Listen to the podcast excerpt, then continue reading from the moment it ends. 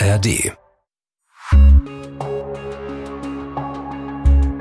Aus der Sicht von Polizisten sind Verfassungsschützer vergeistigte Politikwissenschaftler, die Analysen schreiben.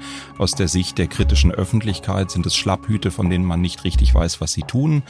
Mein Eindruck ist, die Wahrheit liegt irgendwo noch ganz anders da draußen.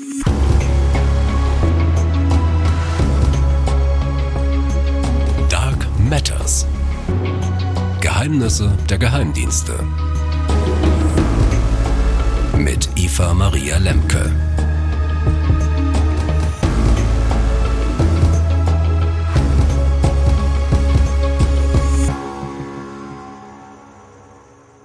Hallo zusammen, ihr hört Dark Matters, das Interview, das Gespräch hinter der Geschichte sozusagen. Wir erzählen euch ja immer von einer Enthüllung, einem Skandal aus der Welt der Geheimdienste und dann hinterher machen wir nochmal das Flutlicht an sozusagen und klären alle Fragen, die da möglicherweise noch offen sind. Da sind ja einige, denn so ein richtiges Spezialgebiet ist das ja schon, die Welt der Geheimdienste. Und da kennen sich die wenigsten aus.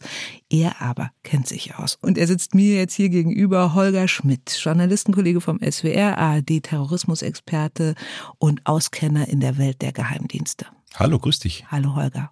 Hallo. du rutschst schon so nah ans Mikro ran, das ist gut. es ist alles geheim. Es ist alles ganz geheim. Nein, vieles ist gar nicht so geheim. Lass uns drüber sprechen. Ja, also äh, Geheimdienste, Geheimnisse, das ist ja äh, eine Welt, in der eigentlich Journalisten wahrscheinlich total unerwünscht sind, oder? Naja, wir sind diejenigen, die die Geheimnisse aufdecken wollen. Wir sind diejenigen, die die Skandale entdecken wollen und äh, Verfassungsschützer, Geheimdienstler, Staatsschutzermittler bei der Polizei und Journalisten, das ist, glaube ich, so etwas wie eine Hassliebe. Mhm, aber sie brauchen sich auch, nicht wahr? Und äh, du bist da seit fast 20 Jahren unterwegs in dieser Welt und kannst uns bestimmt sagen, wie arbeitet eigentlich der Verfassungsschutz? Also man hat mit dem Begriff kann jetzt wahrscheinlich schon gar niemand richtig was anfangen oder wenige, weil das Bundesamt für Verfassungsschutz, das Landesamt für Verfassungsschutz, was man vielleicht auch schon mal irgendwo gesehen hat, das klingt ja erstmal nach Behörde und nicht nach Geheim- oder Nachrichtendienst. Und es sind Behörden, da dürfen wir uns überhaupt keine Illusion machen.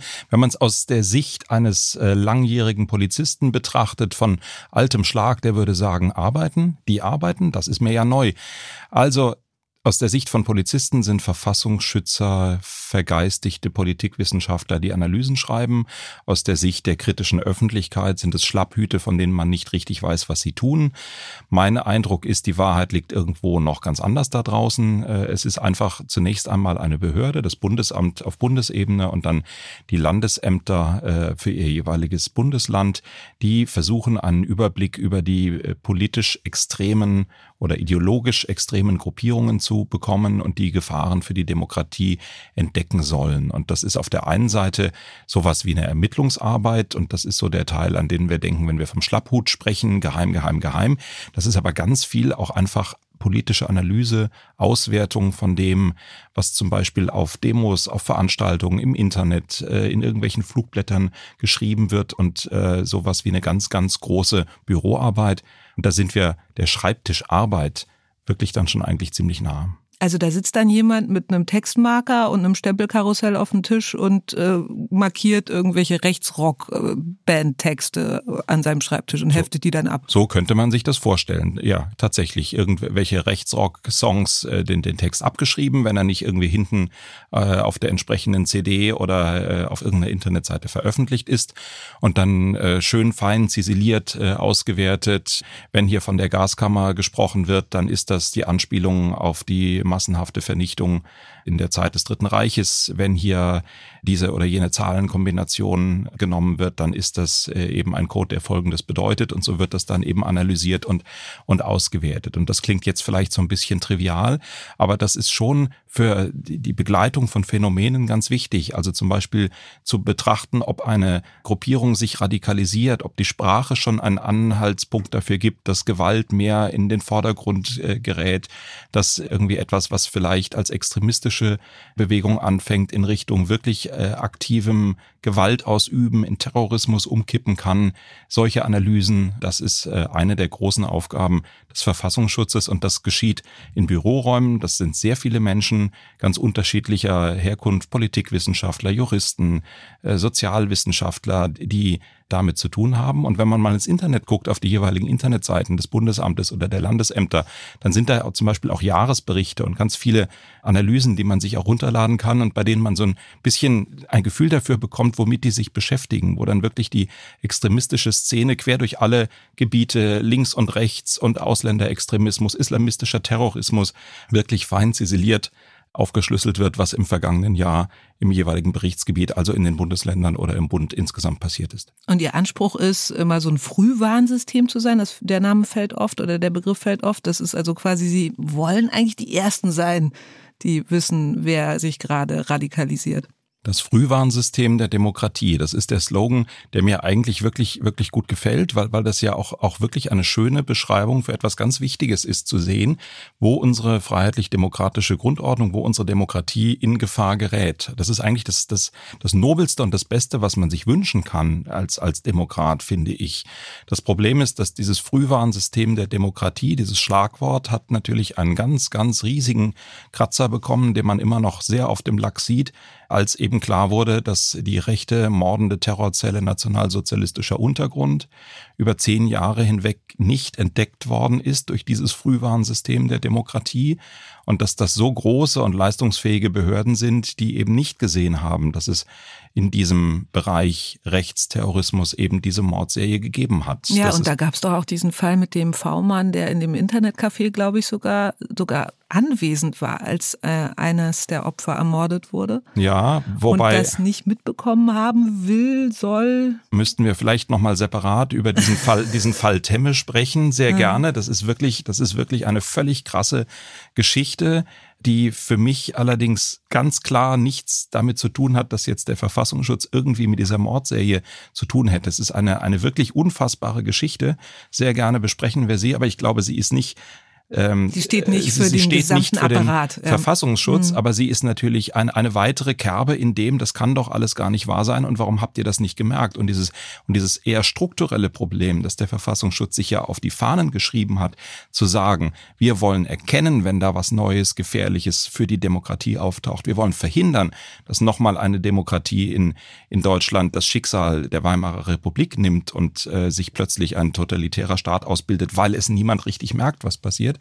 Da muss man sagen, natürlich war der der sogenannte NSU war jetzt nicht davor, den Staat zu stürzen, aber es ist natürlich unfassbar traurig und äh, skandalös und bedauerlich, dass diese Serie von zehn Mordfällen nicht erkannt worden ist. Es ist allerdings auch so, will ich ganz deutlich sagen, dass ich viele, viele Verfassungsschützerinnen und Verfassungsschützer genauso wie Polizisten und Staatsanwälte kenne, die das ganz genauso sehen, die sagen, das ist beschämend gewesen, das ist ein ganz großer Fehler gewesen, den wir da gemacht haben und sie hadern sehr damit, dass ihnen das nicht gelungen ist. Es ist aber für das Renommee natürlich verheerend gewesen. Ja, du sprichst jetzt auch von Kerben und Lackschäden und so weiter, also ziemlich vielen Kratzer, die dieses Image hat.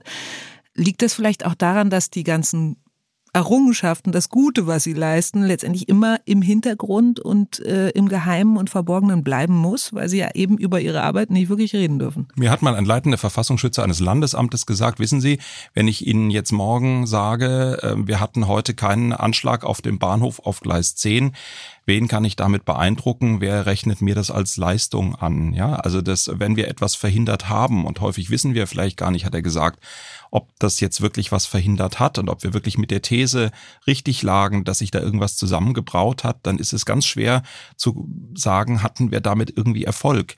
Was immer einfach ist, sag ich jetzt, ist, wenn etwas schiefgelaufen ist, sich darüber lustig zu machen und zu sagen, da sieht man diese Deppen, ja, also gibt's ja zahllose, auch, auch in der Szene zahllose Anekdoten. Bei der sogenannten Sauerland-Ermittlung ist, ist ein Observationsteam eines Landesamtes einfach aufgeflogen. Also der Islamist hat gemerkt, dass er da beschattet wird, ist äh, zu dem Beschattungsauto hingegangen, äh, hat da auf die Motorhaube getrommelt, hat dann auch mit einem Messer in Richtung Reifen gestochen, um denen einfach zu zeigen, hey, ich habe euch gesehen. So, und dann haben die sich zurückgezogen und haben dann ein anderes Verfassungsschutzamt informiert und gesagt, hey, hey, ihr müsst die Observation übernehmen mit neun Leuten. Wir sind da aufgeflogen, ihr müsst weitermachen. Und dann ist am nächsten Tag das andere Amt gekommen und nach glaubhafter Überlieferung aus äh, der Verfassungsschutzszene sind die dann einfach durch einen dummen Zufall, haben die ein ganz ähnliches Fahrzeug des äh, gleichen Automobilherstellers genommen, sind wieder mit zwei Leuten in diese Straße gefahren und natürlich hat er sie wieder entdeckt. Also, hey, ich habe doch gesagt, verpisst euch, ja.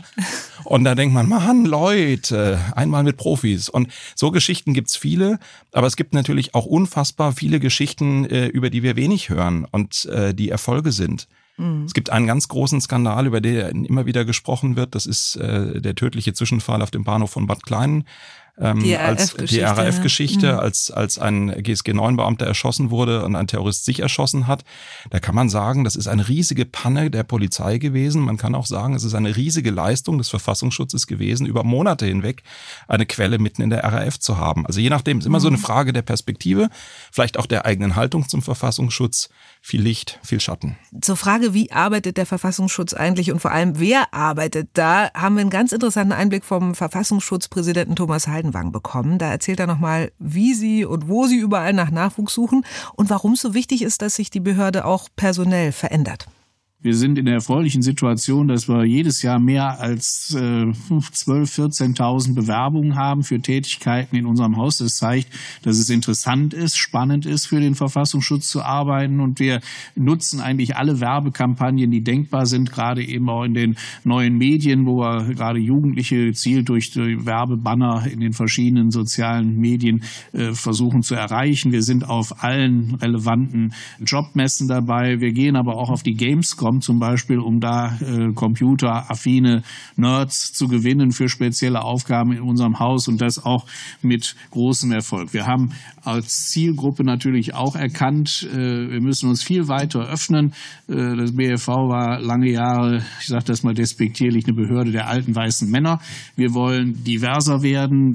Ich war heute mal auf der Webseite und tatsächlich ist es so, dass sie da richtig werben mit so zwei jungen Leuten, die sind komplett tätowiert und da steht, wir suchen dich im Auftrag der Demokratie. Also die ist das gerade so eine Zeitenwende auch, die das Bundesamt für Verfassungsschutz da mitmacht, weil sie eben merken, sie müssen mehr ins Netz, sie müssen Hacker ansprechen zum Beispiel auch? Also das ist ganz sicher ein Punkt. Äh, dass äh, alles im Bereich IT sind natürlich gefragte Leute, äh, für ganz viele Arbeitgeber und der Verfassungsschutz zahlt nach den Regeln des öffentlichen Dienstes. Und das ist im Vergleich zur sogenannten freien Wirtschaft, wie man das immer so nennt, ist das natürlich weniger, wenn es auch natürlich die Sicherheit einer Anstellung im öffentlichen Dienst gibt.